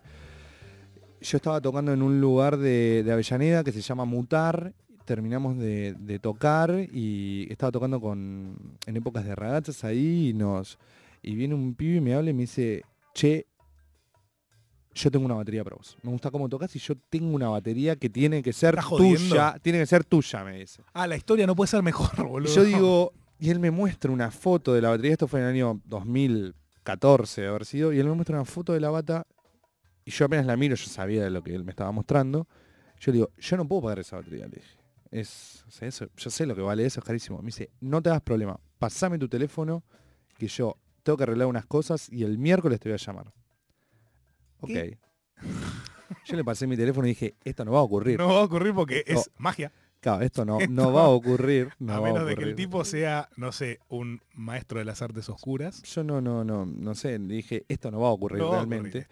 Eh, y me acuerdo que ese miércoles me suena el teléfono y efectivamente era esta persona. Era el tipo, sí, Guy. y me dice, eh, como para darse una idea, que, que él me podía vender esta batería en plata de ese momento a 16 mil pesos. Imagínate que en ese momento una guitarra, eh, tipo una, una Fender Stratocaster, siempre la bata fue mucho más cara que, esto, pero esto es tipo un instrumento muy de alta gama y una Fender salía, por ejemplo, 8 o 9 lucas, ponele. O sea, para hacer una batería de esa época, de eso, olvídate, no, no existía ese Era, número. era una ganga. Y yo le digo, ¿qué? ¿Por qué? Y me dice, avísame si puedo juntar la plata y nos juntamos y te cuento. Ok, Muy dale. misterioso todo, Sí, boludo. todo rarísimo. Yo O sea, el llamo... era como un monje yo te- negro. yo tenía una guita juntada, llamo, llamo a mis hermanas, le pido una guita, le pido a mi vieja, qué sé yo, llego, lo llamo y le digo, che man, sí, dale, I have the money. sí, tengo eso que crees. Y Tengo lo tuyo.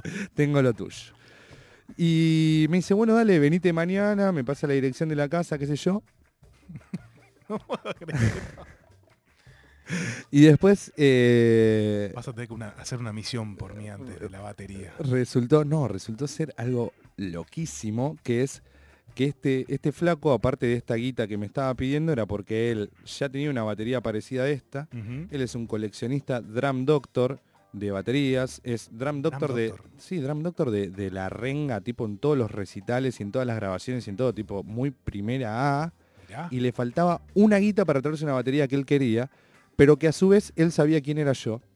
Yo fui con mi hermana a buscar la bata Sí. en su auto y él sabía a su vez quién era yo eh, y, y me conocía ya como, como, como un niño baterista porque yo estudiaba en el estudiaba inglés en el instituto de inglés de su madre de donde a mí todas las clases me la pasaba dibujando baterías y haciendo, Mirá. y haciendo ba- baterías con, con el banco y me dijo yo ya sabía quién vos eras Claro. yo vivía acá, siempre vivía a dos cuadras de tu casa. Yo la fui a buscar en otro lugar, la fui a buscar en la boca, nada que ver. Y, y fue como todo, ok, esto es todo muchísimo.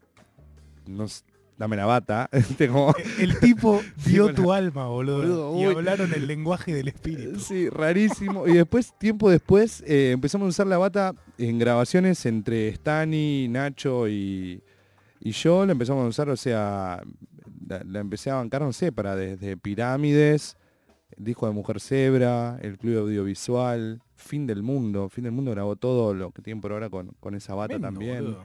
Eh, sí, es rarísimo. Qué locura. Sí, no sé. Es, o sea, tiene un halo de mística esa batería que. Sí, no sé. Es, es algo ahí que ocurre con esa bata y es como que, que está ahí y, y está a su vez también como que yo lo sentí desde el minuto uno, como que sea algo que esté como a, a merced para conseguir un mejor audio. Entonces como que siempre en las fechas importantes es como, che, está la bata. Está la bata. Y es como, está la bata. Está la bata. Siempre está la bata. Tremendo, boludo. Yo sabía que era como un medio un objeto de culto, tipo que todo el mundo la usaba, pero esta historia es, fantástica. Eh, ¿Querés que escuchemos unos temitas más? Obvio. Eh, tenemos dos minutos. Tenemos cadena. tenemos cadena y dos ¿Cadena? minutos. Sí. Bueno, tenemos de cadena, temazo para mí, ¿por qué parar?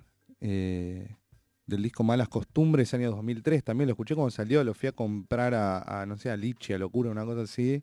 Ya, Eh, ya- ya tenías escuchado. Me habían mostrado el disco anterior que se llamaba Buscando Salidas y me había gustado, pero no tanto como para irmelo a comprar. Y este, me había, este escuché un tema, me lo mostró un amigo y me lo, me lo fui a comprar y este tema me, me flashó. Aparte también me había gustado que el productor era Ezequiel Araujo, que fue, eh, él tocaba por ejemplo en Avant Press, que fue la banda que tuvo Leo García antes de ser solista y antes de tocar, que es de Avant Press, el productor después es Gustavo Cerati de un disco de ellos y es donde ahí lo ve a Leo García y lo recluta para ser parte de, de la banda de, de Bocanada, viste, y todo eso que toca con Cerati.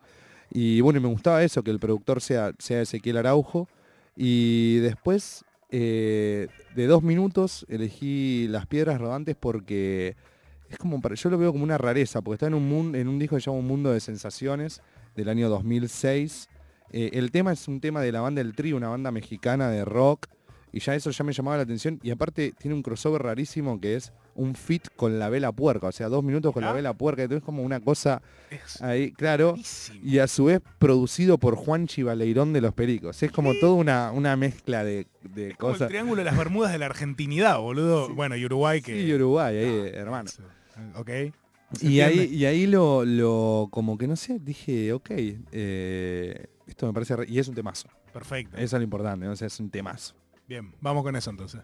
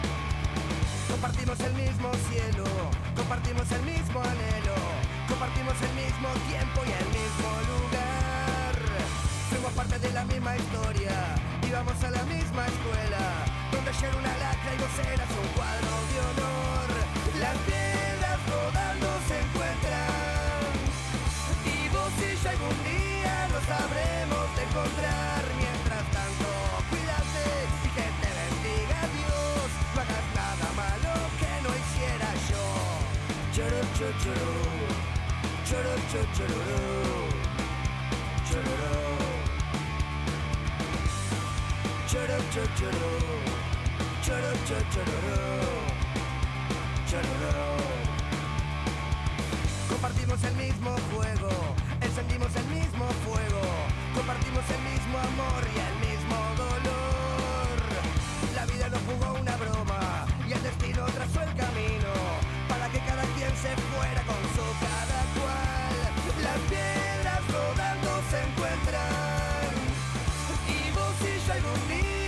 sabremos de encontrar. Mientras tanto, cuídate y que te bendiga Dios. No hagas nada malo que no hiciera yo. Las piedras rodando se encuentran y vos y algún día lo sabremos de encontrar.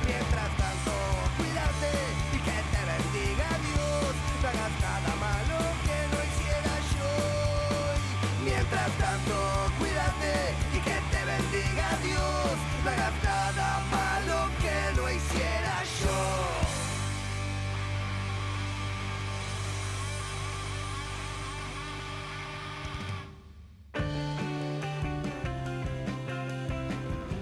Minutos finales de este fantástico mundo. Estamos con Martín Rulli de Revistas.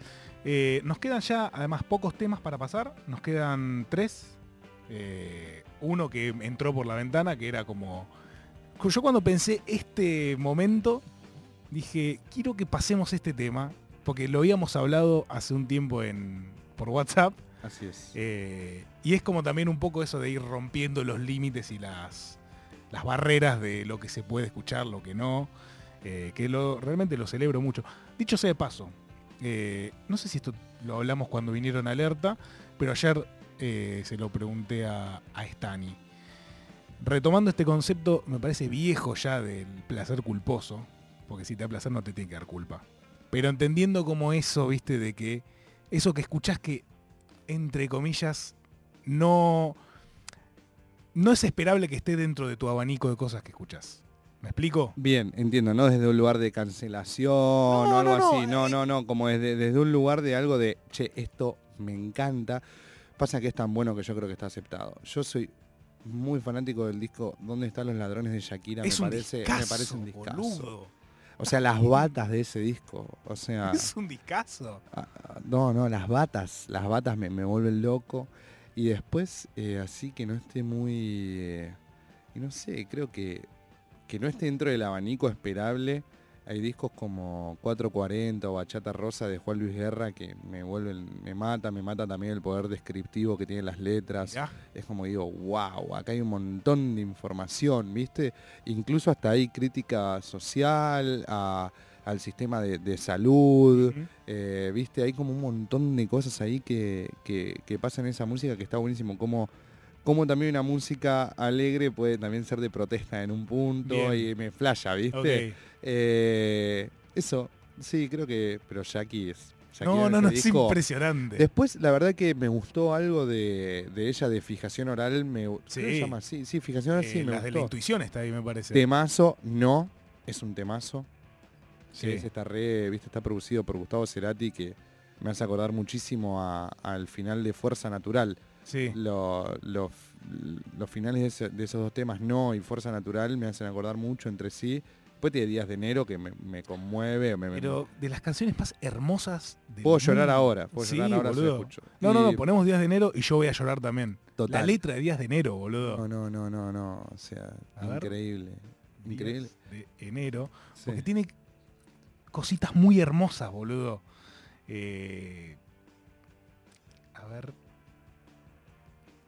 Bueno, toda, toda es. No, es increíble, como dice y lloras de emoción como un bandoneón, ya vas a ver cómo, cómo van sanando ahí. poco a poco tus heridas. Ya vas a ver cómo va a decantar Aunque, la te- sal que sobra en el mar, dice, ¿no? aunque hayas sido extranjero en tu propio país. Tremendo, tremendo. Que alguien te escriba una letra así, wow, boludo. Y si yo digo, ¿cómo dices? Tú dices, ¿qué decís? ¿Qué decís? Argentino. Re argentino. Re argentino. ¿Qué decís? Y lloras de emoción oyendo un bandoneón. Ay, no, no, fantástico, es hermoso, boludo. Bueno, no, vámonos de acá porque. Dale. no, Pero no, bueno, es por no ahí, es por ahí, es por ahí, es por ahí. Perfecto. Uy, uy, no. Berenice Vieto hizo el cambio de. ¿Te dio ganas? Bueno, la podemos escuchar un ratito, ¿no? Dale. Sí. Qué dulce sensación. Y ahora que andamos por el mundo como en Nancy Benity, yo te encontré varios rasguños que por ahí. Pero mi loco amor es tu mejor doctor. Voy a curarte el alma en duelo, voy a dejarte como nuevo y todo va a pasar. Pronto verás el sol brillar, tú más que nadie mereces ser feliz. Ya vas a ver cómo van sanando poco a poco tus heridas. Ya vas a ver cómo va la misma vida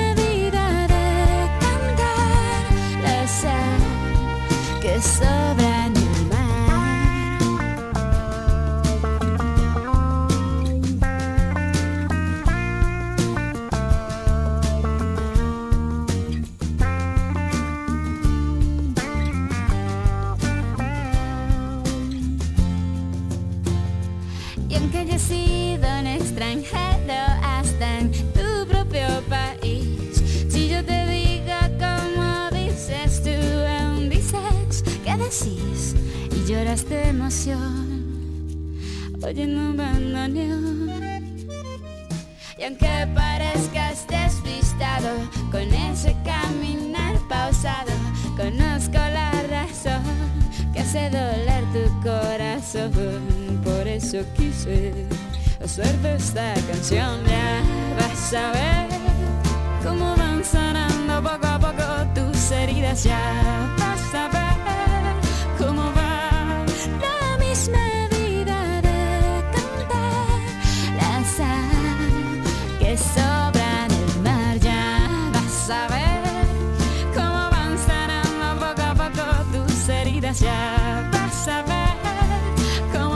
No hay nada más lindo en el mundo. Estamos. Ay, boludos. No, no, no. No hay nada más lindo en el mundo que alguien te diga algo lindo.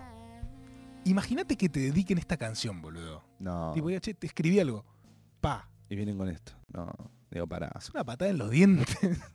No, digo de una pará. No sé, no sé qué hacer con esto. No sé qué hacer con todo esto. No. Ella es muy buena. Sí, eh, es muy, muy buena ella. sí, Y recién estábamos hablando del, de su último suceso musical. sí. ¿Qué, ¿Cómo la viste? O sea, ¿lo tenés? Mira, no, no, no lo escuché tanto. La verdad es que lo escuché, le di una pasada. eh, solo para saber de qué, De qué iba la cosa. de qué iba la cosa y no, no me enganchó como para volver a, a escucharlo. Eh, pero sí pude detectar, eh, como viste, como eso, esa, esa bronca, ¿no? Ahí, como Sí. ese. Sí, que es genuino también. O sea, escribir una canción desde ahí es totalmente lógico. Y sí, o sea, hay veces que tenés ganas de decir, che, acá está todo mal. Sí, loco, tipo, che, Sí. siento esto por vos. Sí. Está bien, o sea, es a través de un mega hit. Claro, sí, mega regit, sí, me imagino, el ¿no? Visa, Sí. todo lo que. O sea, Shakira y el Visa, me parece que son fábricas de hits. Claro, como que aparte Visa no para de clavar como números uno mundial, top global, no, ¿no? no, el chabón está, pero. Sí, o- eh, Está en otras ligas. A mí el tema no me. Pero sí me parece interesante eso, lo de lo de otra vez, ¿no? De dónde, de dónde se escribe y de dónde se, se dice lo que se quiere decir, las realidades, los contextos, o sea, Sí. los, lo- todo eso siempre está, está atravesado. Lo que tal vez es, es- es loco es que eh, siempre imagino mucho como te decía hace un rato, el contexto a la música, la, la musical, la parte instrumental la veo como contextual a lo que después una letra va a decir, por ejemplo, viste, como que le da como ese sostén. Y tal vez eso es donde a mí, donde me choca un poco, tal vez como algo, como Bizarrap supermarketinero, algo así, tenga algo tan, eh, tan, tan de exponer la bronca contra alguien, ¿viste? Claro. Eh, pero bueno, a mí me hace ruido. Pasa también lo hizo con René, ponele. Claro, total. Sí, ya, ya- fue quizás lo mismo, salvo que no había una relación sí, amorosa. se, está, se está convirtiendo en medio de la terapia lo de Visa, me Se parece. está convirtiendo en Ángel de Brito. Sí, una un cosa poco, así. ¿no? una cosa así. Y, y después, eh, pero bueno, también me parece que hay que hubo otros mensajes como de, de enojo, o sea, sociales y un montón Mm. de cosas en, en otras cosas que estuvo buenísimo. ¿En Visa decís? no, no, no, en- no, en general, en la música, Ah, o sea, como se no, escribe bueno, desde la bronca, como se escribe, viste, de ese Sí, lugar. bueno. También, cuando, cuando es algo que te, que te está atravesando de verdad, me encanta. Sí, sí, sí. Tipo cuando es, che, eh, tengo algo que gritar. Me encanta. Sí. Eh, vamos con... Hacemos un combo de los próximos dos temas. Dale. Uno, eh, que es parte turista, y otro que entró por la ventana, que es eh, el de Smitten, que tenía mucha ganas de escucharlo con vos. Me encanta. Eh, hacemos 23 de abril de Smitten, quizás el segundo mejor tema de Occidente. siendo Puede el ser, Primero puede ser. igual de Nena Genix, ya lo hablamos ayer. Claro, claro, sí, sí, ayer, ayer, sí, sí. Ayer hemos hablado de eso, es una, es una militancia que estamos... Es el mejor tema de Occidente, básicamente. tema de Occidente? Sí, sí, sí. 23 de abril quizás el segundo. El segundo puede Mejor. entrar, ¿no? Ahí Me estoy entrar. contradiciendo con lo que dije antes, no sé. Porque antes había dicho que era eh, ella y yo de Don Omar y, Mirá. y Romeo Santos. ¿Es Romeo Santos? ¿O el otro Romeo De, Santos? de la época de, de Smitten, yo este disco cuando, el que tiene 23 de abril, que ese disco se llama Smitten, Smitten. eh, lo, me acuerdo de comprarlo en su momento, me acuerdo de la formación de esa banda. Mili, el baterista, me marcó muchísimo en su manera de tocar. Ahí va. A mí es uno de los bateristas que más vi en, en esa época, cómo tocaba, me impresionaba. Eh, Sacaste mucho él. Sí, o sea, muchísimo, muchísimo. Y bueno, y, y esta canción es de, de Patrick Steve, eh, uno de los dos cantantes, el otro era Chucky, Chuck. Y, y bueno, y la rompe, es un temazo. encanta. Temazo. me encanta. me- temazo. Melódicamente me parece hermoso. Ellos tienen, viste, eso siempre muy Beatle, pero que también tienen como algo como de punk pop y viste, Sí. como, como eso que es muy lindo para, para escuchar. Y después vamos con el centro del mundo de Buzzer. Eso sí, es una, es algo que estaba ocurriendo en la misma era contemporáneo y atravesaba. Busser podía tocar tranquilamente en esa época con Smitten, o podía tocar con Las Armas, o con Eterna Inocencia, o con Shaila, o con Panda Twig. Mirá. Era algo que estaba pasando en esa época. En Panda Twig tocaba Lucy Patané, por ejemplo, la guitarra. Claro, claro, estaba ahí todo dentro de la misma movida de esto y era muy amiga de, de los Basser, que a su vez la tapa de, de este disco de Basser que se llama Subterráneos, Sí. eh, un disco de, del año 2006. eh, la tapa la hizo Marina Fajes, por ejemplo. No, tremendo. Claro. Es un tapón. O sea que ahora, que ahora eh, hace poco hizo un Kia XP, o sea, Sí. tipo es como todo en un punto de toca. Y bueno, eso es como, va a ser es como una banda que, que a mí en su momento me la escuché mucho, me encantó este disco, Subterráneos, lo escuché muchísimo. Eh, fue donde me reencontré con el, eh, con el productor Ignacio Castillo mucho tiempo después en, una, en un show reunión que hizo Basser como no sé, a los 10 años de haberse separado. Bien. Eh, fue donde me encontré con él, o sea, compartíamos ya gustos en común. Y, y bueno, eh, es como, para mí es una banda que me hubiese gustado que tenga como un poco más de reconocimiento en su momento. Ok. Y les pido que esperen el estribillo, porque tienen los estribillos más épicos Uf. que yo escuché. Ok. eh, vamos entonces con Smitten y Buzzer en ya los minutos finales de este programa. Eh, quedan algunos minutos todavía para que manden al 11 3939 8888 y escuchamos.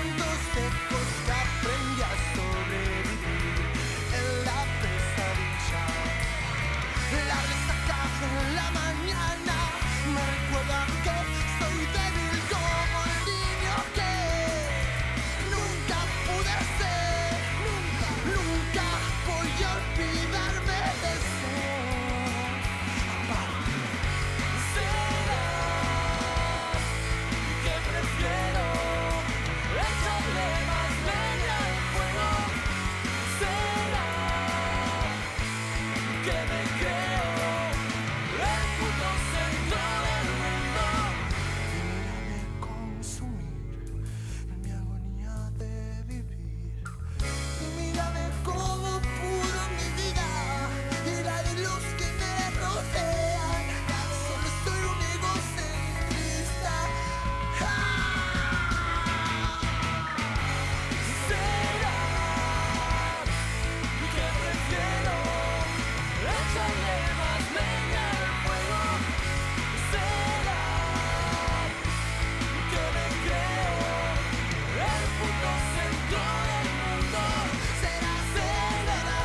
Minutos finales de este fantástico mundo con el Rulixon Crusoe, que está aquí a mi lado. Se pasó muy rápido esto, La verdad que sí, muy rápido. muy rápido, pero vamos a cumplir con todos los temas. Me encanta eso. Nos queda el último elegido para, para cerrar ya el programa. Eh, no sé si me querés contar algo de, de eso. Justamente el último es Medicina Música Es, que es el último tema del álbum Smile from Chapanoland eh, de Boom Boom Kid del año 2004. Eh, recuerdo tener este disco en la mano, leer las letras de a poco, estar... Disco ay, físico. Disco físico, sí. Fuiste a comprar el disco físico. Sí, compré el disco físico. Hay algo, ayer hablamos también con, con Sí. Stani de el fetiche del- de tener la cajita, abrirlo, ver el librito, cómo, lo, cómo el autor quiso que vos lo tuvieras. Hay como una cosa ahí medio espiritual Y también. cosas que no me olvido también de dónde fue grabado, por leer ahí la ficha técnica. Claro, vos tenés muchos conocimientos de la cuestión. Y, o sea, o vos veías sea, eso y veías la Matrix. Es muy loco que, por ejemplo, que este tema estuvo grabado en Abasto al Pasto, al igual que, eh, por ejemplo, el disco Malas Costumbres de Cadena Perpetua. Mira, O sea, también otra vez los lugares vuelven a ser eh, un- vuelven a ser parte de- de- del contexto Claro. y de todo lo que es atravesado de, ¿viste? Ha- hac- hacen a la obra más de lo que pensamos. Totalmente, En ya sea, sentidos. sí, ya sea eh, en diferido o en directo. Claro. 2004 llega a tus manos esto. Llega a mis manos esto, lo voy a comprar. lo- yo ya escuchaba, ya tenía Okidoki, ya me habían regalado también Kun Kum de Fan People, la banda anterior que había tenido Necro Boom Boom Kid. Y decido eh, no comentarle a mi madre que me iba para Capital en colectivo, me fui a la Bond Street Ahí va. y, y compré este disco que, que había salido hacía poco. Y bueno, eh, cuando llegó esto de medicina, música es, creo que son momentos que estás buscando algunas respuestas, que, que te estás conociendo, que estás viendo un poco más quién, quién sos. Y bueno, y yo ya sentía que me pasaba algo y como que esta canción me, eh, digamos, me, me resumió un poco lo que, lo que yo venía sintiendo. Hermoso. Sí.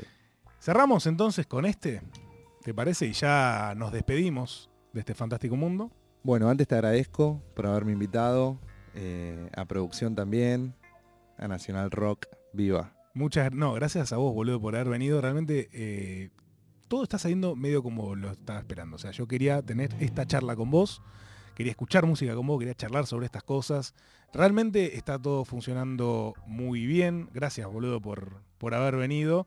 Eh, y gracias también a, a Flor Trevino, que está del otro lado, con quien han conectado mucho con Rulix. Y sí. Encontramos que, o sea, estábamos acá y de repente como que había un halo que se conectaba de cosas de no, yo vi a tal y yo tal y tal cosa, Sí, así. sí, sí. Eh, así que impresionante. Gracias Flor, eh, gracias Nati Bravo que estuvo en la operación, gracias a Berenice Vieto que estuvo, estuvo ahora en la operación eh, y va a seguir estando.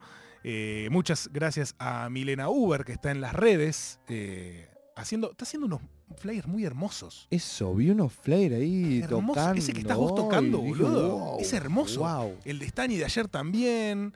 Eh, creo que la semana pasada en el programa de Moy también vi unas cosas así. No, me encantó. Está sí. funcionando muy bien, boludo, eso de, de. El tuyo es espectacular. Me encantó. Estás tirando ahí como unas magias, boludo, tipo, sintiéndola. Wow. Hermoso. Eh, nos encontramos mañana a las 18 horas en Nacional Rock para la tercera emisión de este fantástico mundo. Mañana vamos a estar con Tita. Una amiga, una amiga, una gran amiga, le mando un beso. Le mandamos Genial. un fuerte abrazo. Un fuerte abrazo. Recién estuvimos pispeando la lista que preparó Tita. eh, ¿Cuántos sean? 37 temas. 37 Uf. temas. Mañana eh, va a ser vertiginoso. O sea, va a ser tipo pa, pa, pa, pa. Y encima yo quiero charlar mucho con ella. eh, no sé, vamos a necesitar o dos horas más o que vuelva el viernes. No sé. Claro. La veremos mañana. Se verá. Eh, muchas gracias a todos y a todas por estar del otro lado. Nos reencontramos mañana en esto que es el fantástico mundo de Juan Rufo. Chaus, nos vemos mañana.